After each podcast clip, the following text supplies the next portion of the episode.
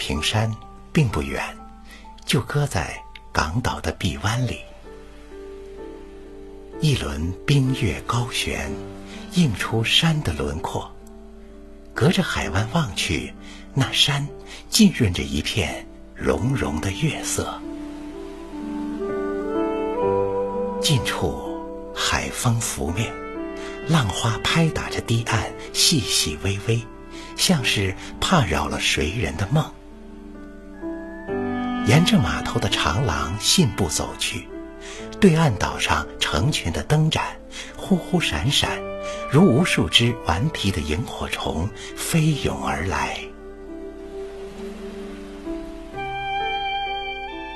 傍晚时分，坐上充满怀旧情调的缆车，沿着山坡扶摇而上，不一会儿，人就到了山顶。顺着弯弯曲曲的小路前行，嶙峋的山石上草木丛生。偶尔有横斜的枝桠挡住去路，宛若鹤发童颜的老翁耐不住寂寞似的，欲与行人拉扯。转过南山，不远处忽然跳出一湾碧海，浩瀚渺远。那些华美的别墅、渔港和公园，都被浓密的树丛遮住，看不见了。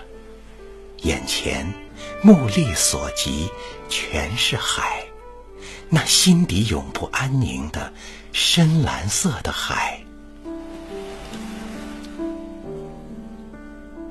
一抬头，月上中天，映得山林明净如洗。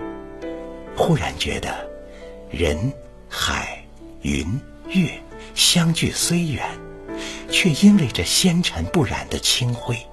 这无声无息的纯粹的蓝，彼此间竟是如此的亲近，近的可听见海的呼吸，可悟出月的凉意，好像举手就惊飞了月，抬脚就吓走了海。静静的，什么也不说，那月似是有声，海。却是无语，人竟痴痴的不肯前行了。暮色渐深，远处的灯火开始热闹起来，像是谁在北山脚下撒了满地的星。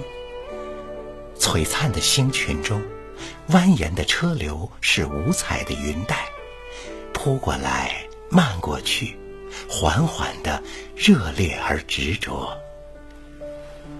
月光下，隔着海峡，可以遥望到远处的九龙。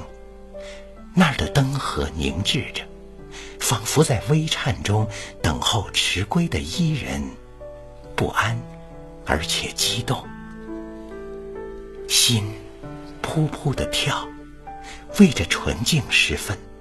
为这躁动不安的心的河流，为这热烈而多情的城，